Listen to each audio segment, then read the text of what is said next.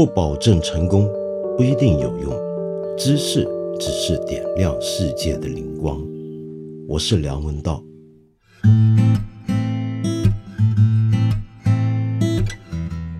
你一听这个声音，大概就知道我还在台北的这个酒店房间里面录音。呃，说回这次来台北啊，我要向看理想的各位呃报告一个消息。这回来呢，还是有不少的收获的。这两天呢，我见了不少我们看理想和理想国的旧语新知，同时也替我们看理想的 APP 呢找到了一些未来的新节目。这里面呢，呃，有一些是大家早就熟悉的老朋友。还有一些呢是全新的朋友，而他们为我们做的节目呢，将会从教大家怎么样读懂现代诗，到了解到说故事的艺术，以及听一下整个西方流行音乐史上最经典、最伟大的唱片，甚至还包括猫的哲学。啊，那这个是不是很奇怪？到底什么叫猫的哲学呢？反正你守着我们看理想，我们陆续有来。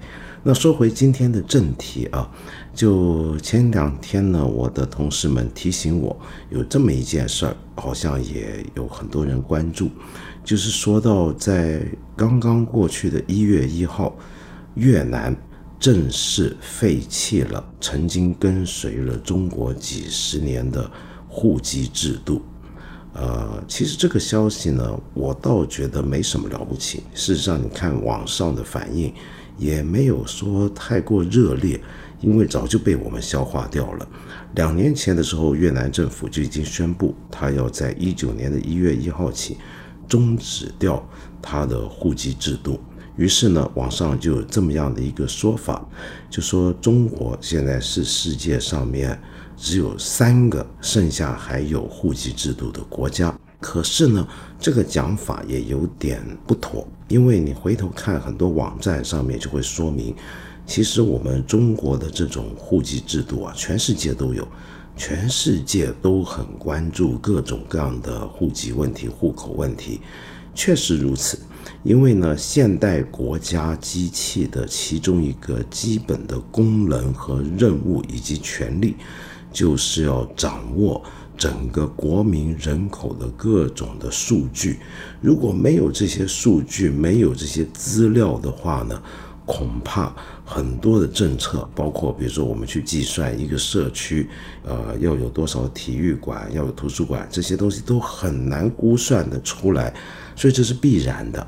那么也就是说，户口登记这个制度，比如说人口出生登记、死亡登记、婚姻登记。是各国都有的，那么有的国家呢，还仔细到要登记你的父母的职业、你的收入、你的宗教信仰等等。然而，我想指出啊，这种户口登记跟我们的户籍制度还是不太一样的。不一样在哪些地方呢？比如说，我们参考一下，有一位在台湾对中国户籍制度颇有研究的学者林中宏，那么他曾经在台湾的中研院那边发表过一个很长篇一百多页的报告，叫做《中国大陆户籍制度管理与变革之研究》，里面呢总结出几个呃非常不同的地方。首先，全世界大部分地区的户籍管理啊，主要是以个人为单位。而我们这里呢，仍然是以户为单位。第二，他们呢，呃，人呢是可以迁徙的，比如说一个国民从一个地方迁徙到另一个地方定居，但是呢，是迁徙之后再向当地的政府登记。而我们这里呢，则是迁徙前要有你将要迁入的地方以及你迁出的地方必须先审批。第三呢，就是。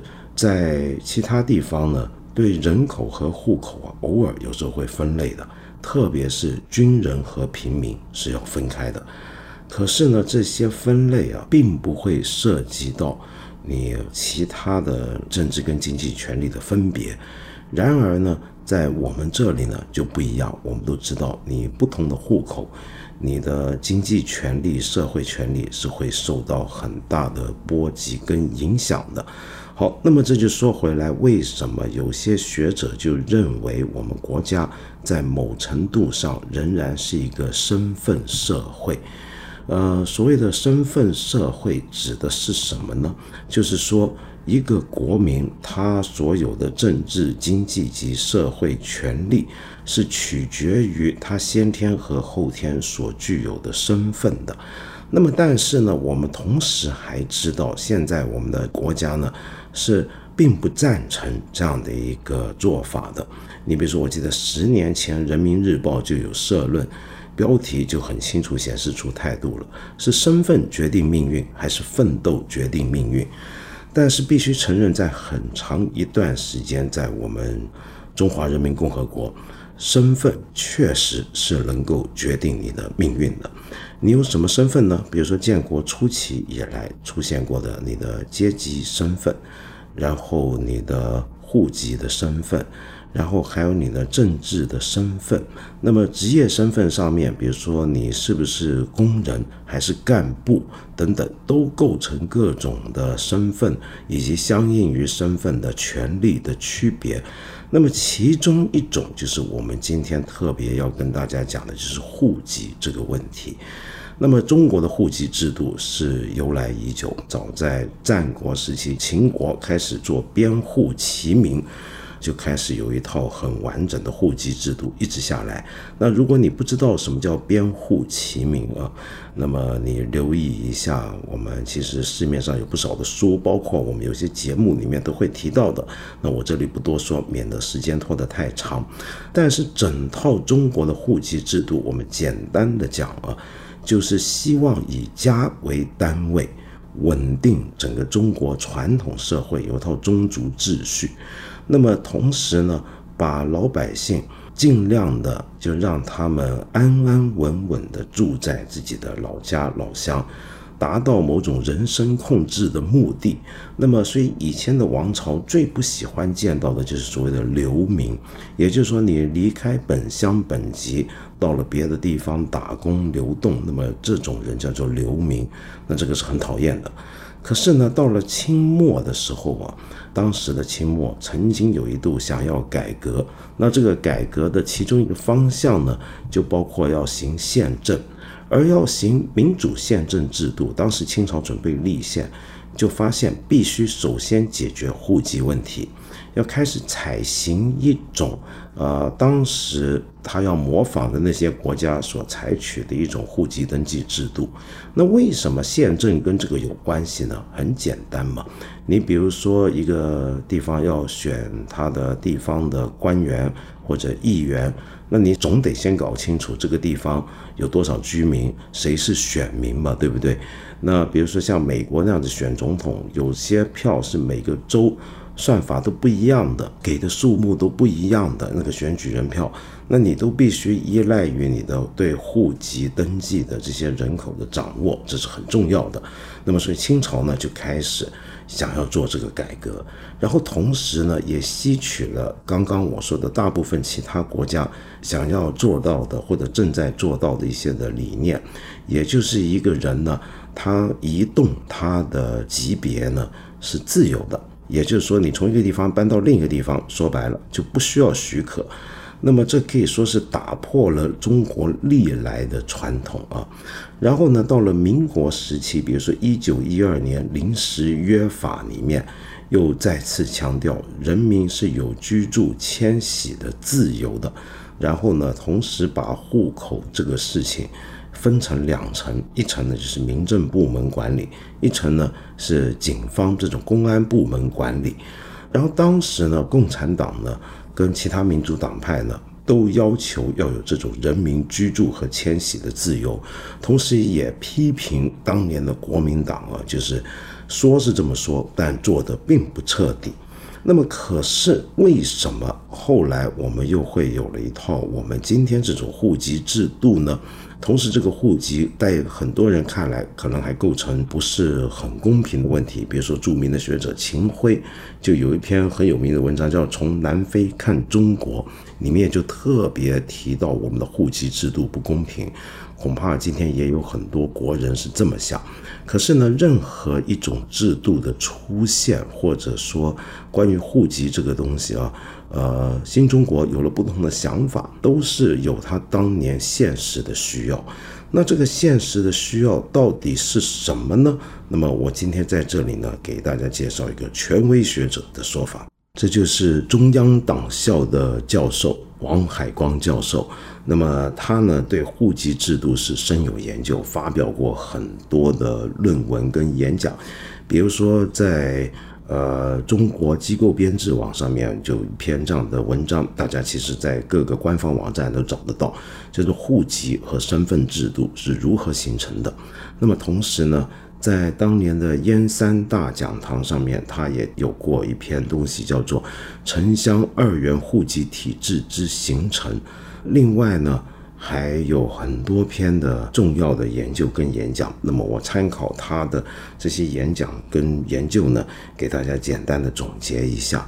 其实基本上讲啊，首先呢，就是在内战时期，国共内战时期，出于很多的政治需要。当时的呃中共控制的区域，比如说像哈尔滨，就开始要实行一种比较严格的户口制度。那么虽然啊，呃，当时共产党一直强调人民有迁徙自由，可是问题是，你从现实上讲，在当年呢，你想想看，要清查很多地主分子，那么有很多的反革命分子。那么这些人呢，如果在城市里面埋伏起来，那你对这个城市的控制掌控该怎么办呢？这是个很大的问题，对不对？所以就开始实行各种严格的户籍制度，比如说一九四七年六月，东北公安总处通令各地区统一旅行证制度。那么哈尔滨市政府规定了市民迁出、迁入、出生、死亡、临时外宿、临时居住、旅行，也就是说你去住旅馆等等。都需要得到批准，就是为了这种政治控制的理由。而建国后呢，这套做法呢，就基本上要普及到各地方。你比如说，像当时的公安部的部长罗瑞卿先生就说，户籍工作有一条基本原则，就是保障人民的自由，对人民要宽，给予合法的最大方便。说的完全没错，也符合一路以来的大家的共识。可是还有后半句，就是对敌人或坏人，则要加以限制、管制；对敌人和坏人要紧，使之不能乱说乱动，一言一行皆在我掌握之中。那么，因此就从那时候开始，就把在民国年间户警分开的这种户籍管理制度重新合一起来。那么为的就是社会治安问题和政治上的一个稳定问题。好，那这个东西还不是我们今天所说的城乡二元的这种体制，我们所熟悉的现在的户籍制度的最大特点。那这个东西又是怎么形成的呢？一般都认为是一九五八年一月颁布的《中华人民共和国户口登记条例》是一个很重要的标志。那这个东西是怎么出来的呢？其实有一个很重要的原因，那就是整个农村里面啊，当时呢负担了一个很重要的一个责任，在全国上面，也就是说，当时你想想看，呃，中国刚刚建立社会主义国家。在经济亟待发展的过程里面，该采取什么道路呢？我们都知道，我们采取的是计划经济道路，要尽快的实现社会主义的目标，达到共产主义的社会。而那个时候就跟着苏联老大哥走，而苏联老大哥的走法呢，那就很简单，就是要主打重工业。那么重工业它需要很多的资源的积累去发展，那这个资源来自哪里呢？那就来自农业，来自农村。也就就是说呢，起家的这个农村，比如说大家靠农村起家，但这个时候呢，还需要农村再帮个忙，就是来支持重工业的发展。而重工业呢，都是集中在城市里面的。那么，可是当时城市啊，我们都知道，在经过三反五反之后，那么私人企业基本上慢慢慢慢消失，那么原来城镇的工商业基础呢就不见了，因此大量的有城镇的失业人员，那这里面已经很麻烦，是个问题。可是同时又有大批的农民想要涌入城市，那该怎么办？这就是刚才我们开始讲流民那件事了，对不对？而那个时候呢，政府为了要发展城市的重工业，为了要解决种种的社会发展，采取一种制度，那就是统购统销。那么我不知道今天有多少年轻人还知道这个曾经存在的政策。我们看百度百科都很坦率的说出，这个统购统销政策基本上呢出现的情况就是。由国家强制的让农民生产的粮食全部卖给国家，整个社会需要的粮食则全部由国家供应，而农民自己吃的东西的数量和品种也必须国家批准之后才能够留下来。而那个时候就是大家知道要换粮食就要拿粮票，那有那个粮本里面有一沓的粮票，全国都是这样。那么当时也就是说，从农村征集粮食到城市供应城市，使得城市的工人能够去发展工业，而农村这边呢，慢慢的就出现一个问题，就是说后来因为事实上需要的粮食还数量还相当多，所以呢，像农民那里强制采购的这个分量就不断的上升。那么不断的上升呢，后来到了一个地步，那个地步就是说，有时候这个粮食为了要防止城市将来粮食不足，还要存粮存起来。那么我们知道了三年的饥荒就在这个背景下面出现。而事实上，实行统购统销之后啊，就大部分时候中国农民是处在一个半饥半饱的状态。当年刘少奇就非常坦率地承认过这一点。你想想看，饿着肚子把粮食卖给国家，农民当然是不高兴，因为当时的统购任务有时候定得相当高，有政治压力。那你农民没有完成任务会被扣上帽子，那么政治上会有很多麻烦。在这个情况下，农民当然想进城，进城那就好了，对不对？所以这种户籍制度就有了一个需要，就需要把农民稳稳当当的扣在农村里面。那么不能够说你想逃避这个统购统销这件事情，就全跑到城市去，那可不对劲。那么同样的，农民进城还有第二个问题，就刚才讲城市的失业人口问题已经很严重，而再把农民都弄进去，那该怎么办呢？因为城市当时已经经过社会主义改造，实行了公有制的单一所有制形式。那么市场解决不了就业问题，要来国家安排。那国家的安排呢，就是当时比如说要把城市的失业人员都尽量获得就业的机会，除了能够在城市就业之外，他们的就业途径就是到郊区、到农村，比如说去开垦呢，呃，等等等等。那么这样的情况呢，就是要求城市里面能够解决的就业岗位，就绝对不要到农村之中去招收，把两边严格分开。那么也就收紧了很多的企业事业单位的用工的标准，不能够在农村。那么所以那个时候，这个农村跟城市之间。就用行政手段构建起一个城乡的隔离带。我引述王海光教授的讲法，就是一方面是关注城市的门，从户口管理、粮油供应、劳动用工等方面全方位控制外来人口的进入；另一方面就是绑住农民的腿，从过去的资助返乡到劝止进城，严格控制这个迁徙证的发放。进而实行我们后来熟悉的，后来还存在过一段时间的制度，那就是收容遣送制度，对滞留城市的人要强制遣返。好，那现在有一个问题了，那这个做法啊，就实际上使得呃全国人口最多的农民被强行束缚在土地上，为城市的工业化提供积累。这个情况我们知道，就统销统购这个事情，是一直到了。改革开放之后，才逐步取消，到了九一九二年，才终于正式全部结束。但是，这个当年因应于这种的重工业发展、社会主义发展产生的统购统销取消了，并不表示这种农村城乡二元制的这种身份制度被废弃。直到现在。其实还都有。那么，但是当然，我们都知道这是基本上是不公平的，是有问题的。所以过去陆续这么多年来啊，各地方政府都已经在开始在中央的指导下做各种各样的改革。那么在很多地方，实际上你可以说这个。户籍制度是可有可无了，实际上已经被冲破了。可是我们能不能够像越南那样，干脆一步到位的把这个制度取消，采取全世界大部分地方的做法呢？又有困难了。为什么呢？仍然是现实的问题。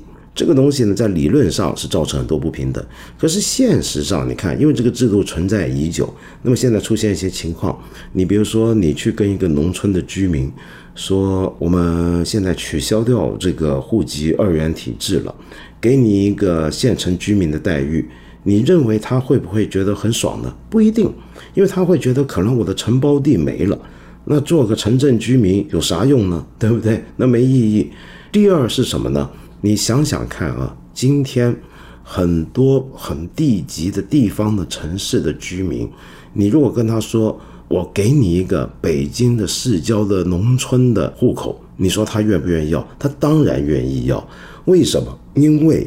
今天的问题不只是简简单单的城乡二元的问题，你还得看那个乡是哪的乡，城又是哪的城，是不是？你比如说在一线的重要的大城市北上广深，它附近的那个城郊乡村地区的户口，现在可有用可值钱了。为什么呢？它等着就是万一这个城市将来发展往那边扩充的时候，我这些地，我这些房子。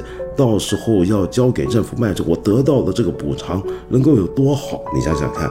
那所以今天就演变成一个情况，就像刚才我说的，你可能有些城郊的居民，他明明拿那个农村的户口，说不定他还愿意拿那个户口，而不是去换一个不晓得什么地方的城市的一个户口。所以今天我们已经形成的这套二元体制。到了现在这一步，又变得好像你要改都不能够简简单单的一步到位的去把它改掉，所以这就是我们现在面对户籍制度里面不能不思考的困难。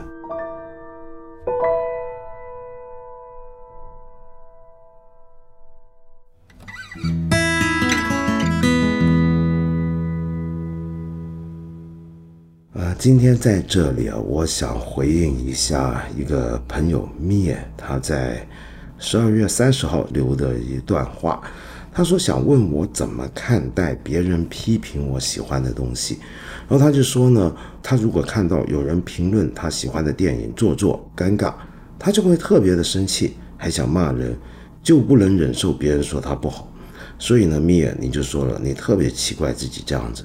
是不是因为觉得人家否定你喜欢的东西，在你看来就是否定了你自己？那你问我怎么看别人批评我喜欢的书或者电影呢？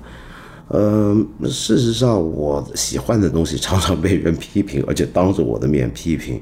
那么你别说呃别人批评我喜欢的书啊、电影啊什么玩意儿了，那我说的意见不是更常被人批评吗？那该怎么办呢？其实很简单，就是那个东西，就像你讲的，它真的是你的吗？为什么你喜欢一件事，人家批评他，你就觉得同时是在否定你呢？比如说谈一部电影好了，你很喜欢这个电影，那那个人他不喜欢，他只是在表达他对那个电影的看法，并没有达到一个要否定你这个人的一个程度，是不是？那么我们再往深一层讲啊，因为我真的见过很多这种人，呃，我身边有时候也就有一些人，他就，呃，他有一个看法，对某件事有些意见，那我只是稍微提出不同的看法，或者提出一些疑问，那他可能就很不满，因为他觉得我同时在疑问的是他本人，否定的也是他本人。那事实上，我们的意见对某些事情的看法，甚至立场。可能比起我喜欢的一部电影要离我更近一些，因为这个东西是我自己发展出来的东西，我的立场代表我的某种的很重要的价值取向。当然，你也可以说你喜欢的电影跟书也是你的某种的个人的取向跟价值观的展现，没错。可是我们仍然不要忘记，我们的意见，我们关于一些事情的看法。呃，无论是关于书、电影还是时政，这些东西都是属于公共的，一说出来就进入一个公共的世界。在一个公共的世界里面，哪怕只有两个人之间，人家凭什么不能够去说呢？那最重要就是，为什么你觉得那个东西是你的呢？你有那么大吗？我们的自我需不需要大到一个范围，就是所有我喜欢的东西，我喜欢街上一朵小花，都要变成我的一部分，就受不了人家对这个东西的不满或者怀疑呢？没有必要吗？再深一层讲，我是什么呢？